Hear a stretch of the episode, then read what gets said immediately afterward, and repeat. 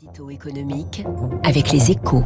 Et avec les conseillers HSBC, experts de vos projets. Jusqu'où peut-on aller quand on est bien informé? Bonjour Étienne Lefebvre. Bonjour François. Rédacteur en chef aux échos, la Cour des comptes a publié hier un rapport qui épingle les taux réduits de TVA jugés inefficaces et coûteux.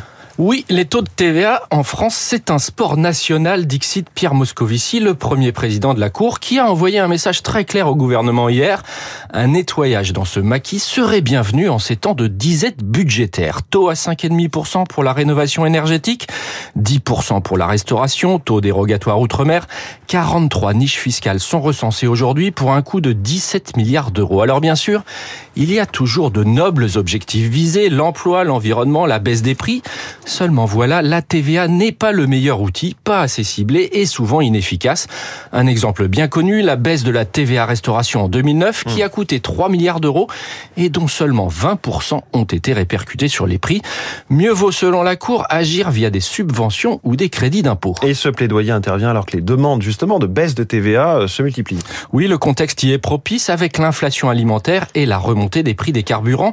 Le Rassemblement national en particulier prône une baisse de la TVA sur l'essence et même une TVA zéro sur les produits de première nécessité. Problème, cela bénéficierait à tous les ménages sans distinction pour un effet limité et un coût exorbitant, souligne la Cour. Le gouvernement a d'ailleurs opté pour un chèque essence sous condition de revenus et négocié avec la grande distribution un panier, un panier anti-inflation.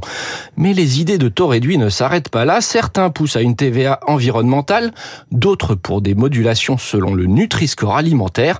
Là encore, les obstacles seraient nombreux, surtout pas de nouvelles exemptions donc. En revanche, la Cour plaide à juste titre pour une accélération de la lutte contre la fraude, dans le e-commerce en particulier, une mesure moins populaire mais beaucoup plus mmh. efficace. Merci Étienne Lefebvre, la une de votre journal Les Échos ce matin, emploi des cadres. L'embellie, vous parlez des finances publiques et l'ancien fonctionnaire du ministère du Budget, qu'est aussi Frédéric Oudéa. Vous écoutez avec attention, il est 7h12.